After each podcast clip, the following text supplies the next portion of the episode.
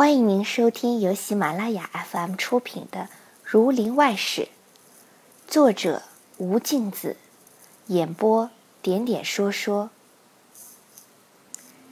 第十二回，明氏大宴鹰斗湖，侠客虚设人头会。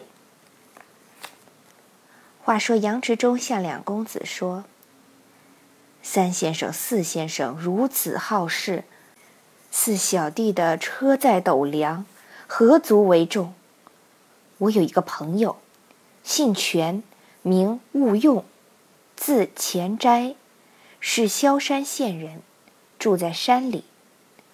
此人若招致而来，与二位先生一谈，才见出他管乐的经纶，成珠的学问，此乃是当世第一等人。三公子大惊道：“既有这等高贤，我们为何不去拜访？”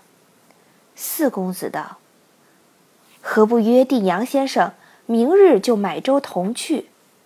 说着，只见看门人拿着红帖飞跑进来，说道：“新任街道厅魏老爷上门，请二位老爷的安。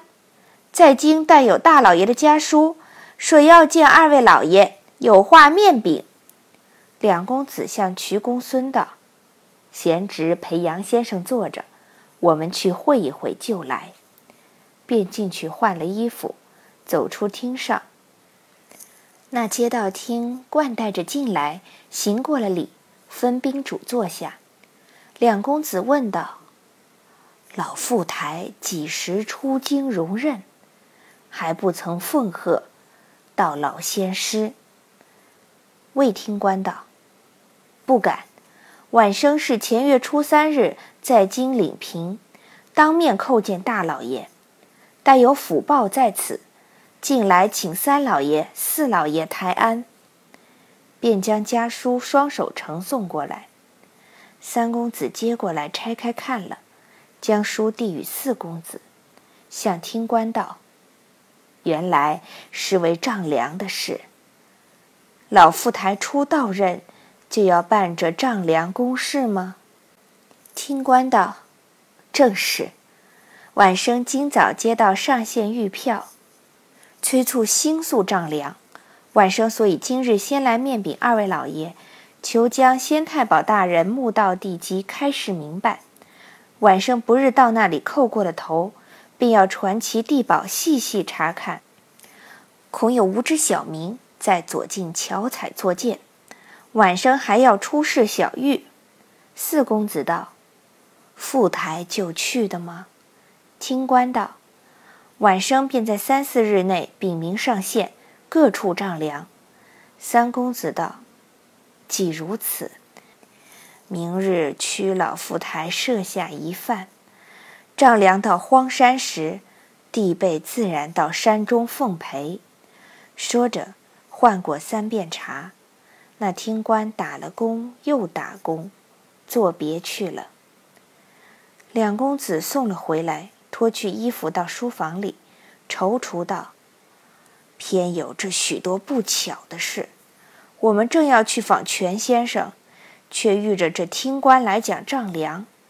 明日要带他一饭，丈量到先太保墓道，余弟兄却要自走一遭。”须有几时耽搁，不得到萧山去，为之奈何？杨执中道：“二位先生可谓求贤若渴了。若是急于要会全先生，或者也不必定须亲往。二位先生尽写一书，小弟也附一札，差一位圣使到山中面至前斋，邀他来府一晤。”他自当欣然命驾。四公子道：“唯恐全先生见怪弟等傲慢。”杨执中道：“若不如此，府上公事是有的。过了此一事，又有事来，何日才得分身？岂不常悬此一段想思，终不能遂其愿？”瞿公孙道：“也罢，表叔要会全先生，得闲之日。”却未可避。如今写书差的当人去，况又有杨先生的手书，那全先生也未必见外。当下商议定了，备几色礼物，差家人进爵的儿子换成收拾行李，带了书札礼物往萧山。这换成奉着主命上了杭州的船，船家见他行李齐整，人物雅致，请他中舱里坐。中舱先有两个戴方巾的坐着，他拱一拱手，同着坐下。当晚吃了饭，各铺行李睡下。次日行船无事，彼此闲谈。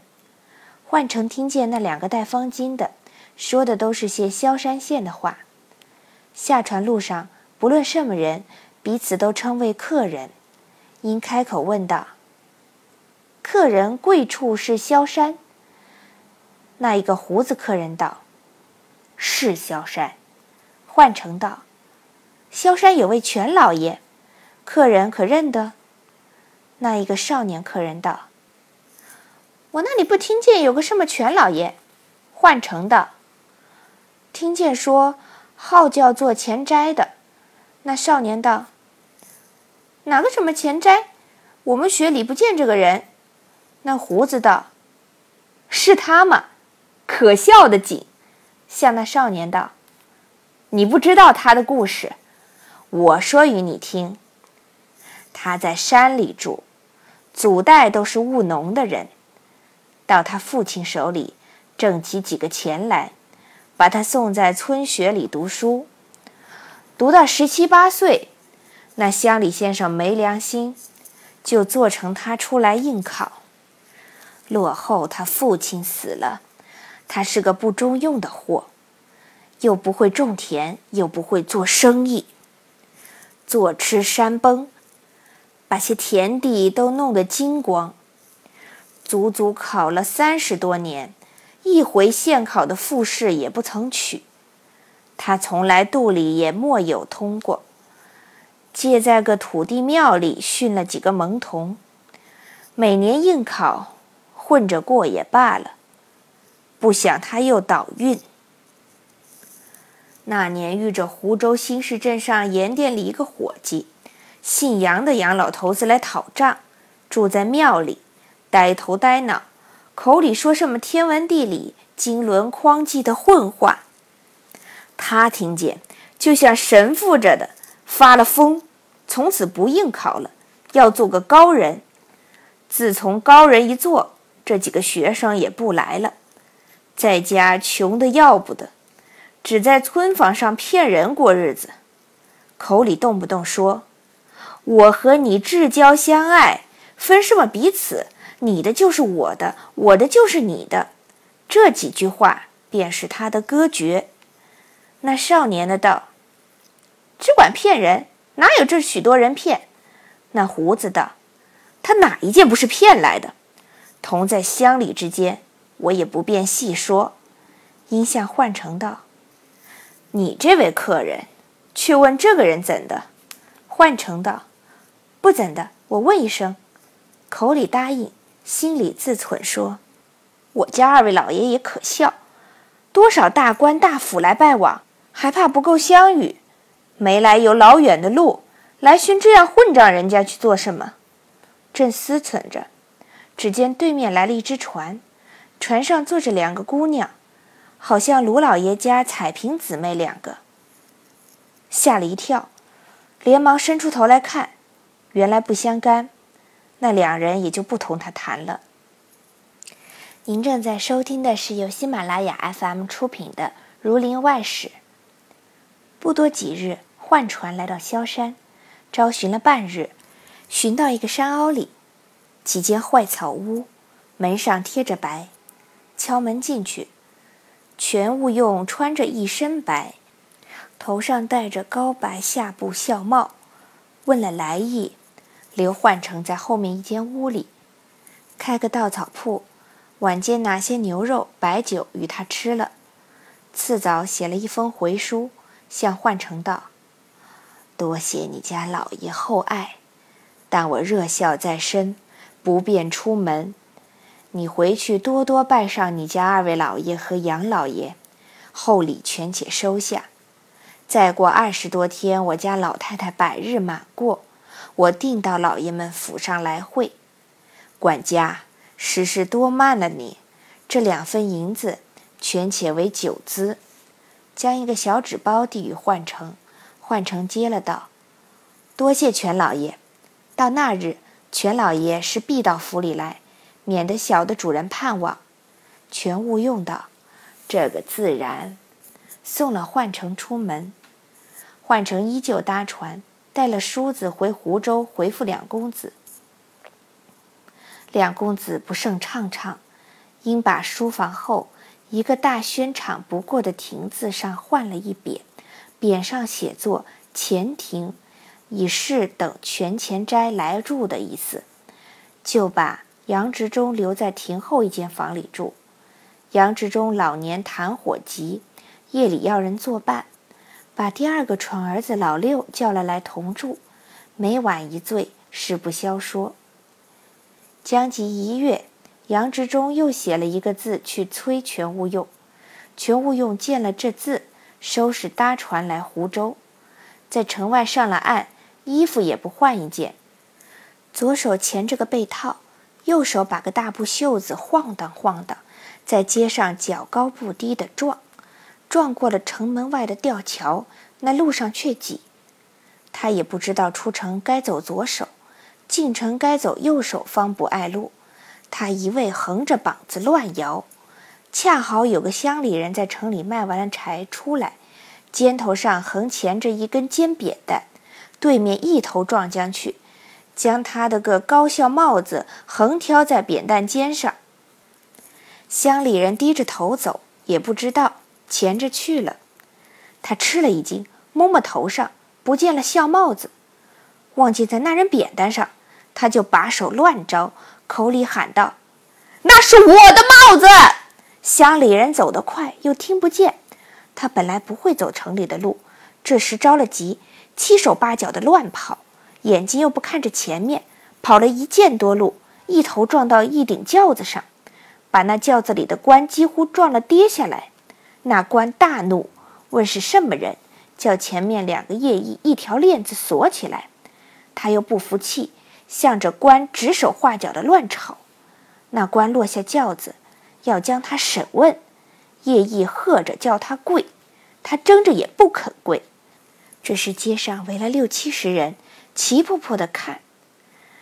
内中走出一个人来，头戴一顶武士巾，身穿一件青绢箭衣，几根黄胡子，两只大眼睛。走近前，向那官说道。老爷，且请息怒。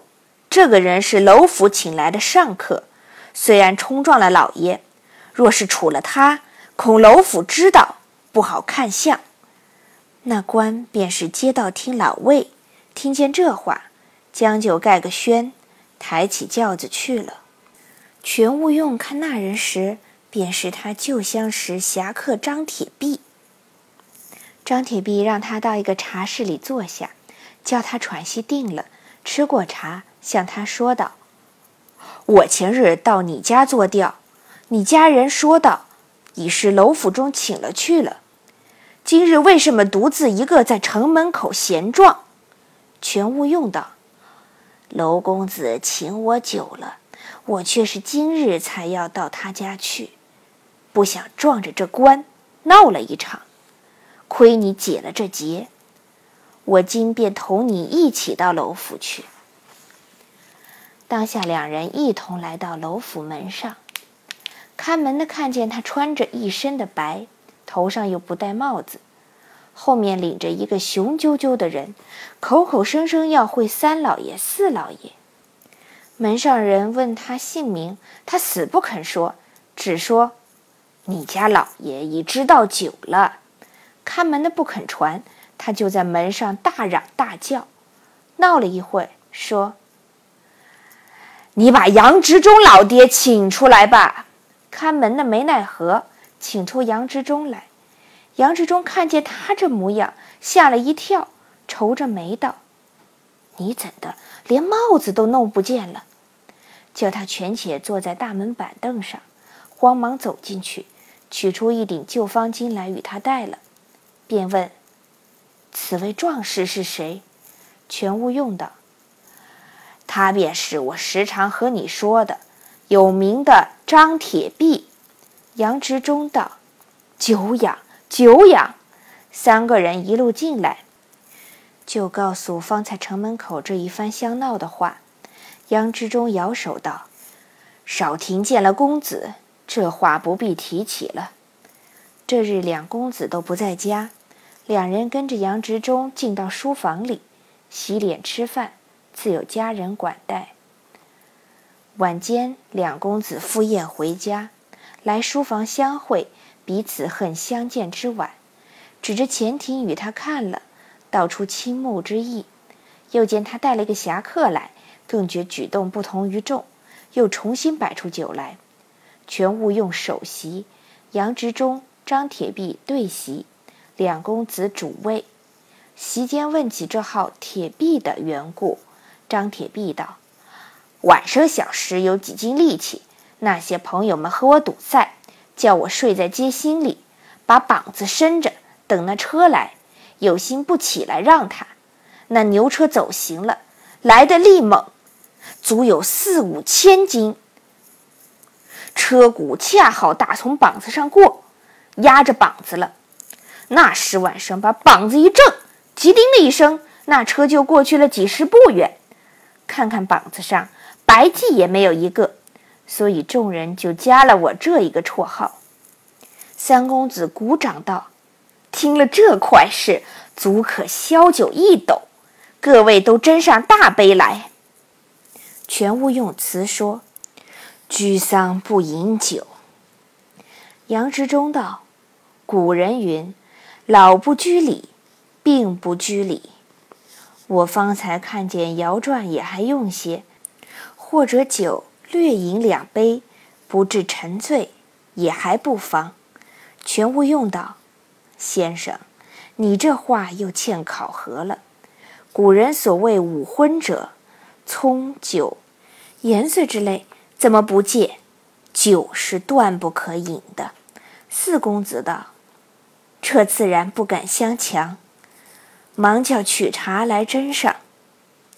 张铁壁道：“玩主的武艺尽多，马上十八，马下十八，鞭、锏、过、锤、刀、枪、剑、戟，都还略有些讲究。”只是一生性气不好，惯会路见不平，拔刀相助。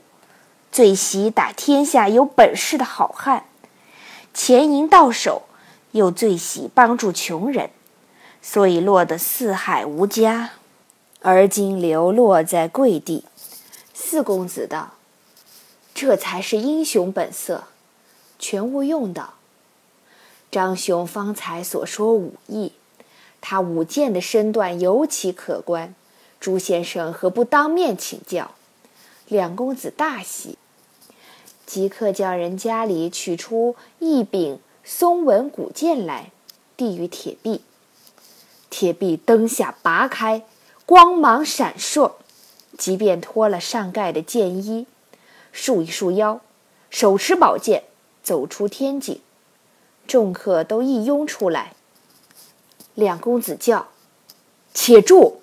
快吩咐点起烛来。”一声说罢，十几个管家小厮，每人手里执着一个烛奴，明晃晃点着蜡烛，摆列天井两边。张铁壁一上一下，一左一右，舞出许多身份来。舞到那酣畅的时候，只见冷森森一片寒光。如万道银蛇乱彻，并不见个人在那里，但觉阴风袭人，令看者毛发皆竖。全无用又在机上取了一个铜盘，叫管家满注了水，用于站着洒，一点也不得入。须臾，大叫一声，寒光抖散，还是一柄剑执在手里。看铁壁时，面上不红，心头不跳。众人称赞一番，只引到四更方散，都留在书房里歇。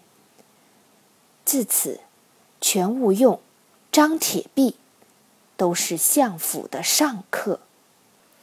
听众朋友，本集播讲完毕，感谢您的收听。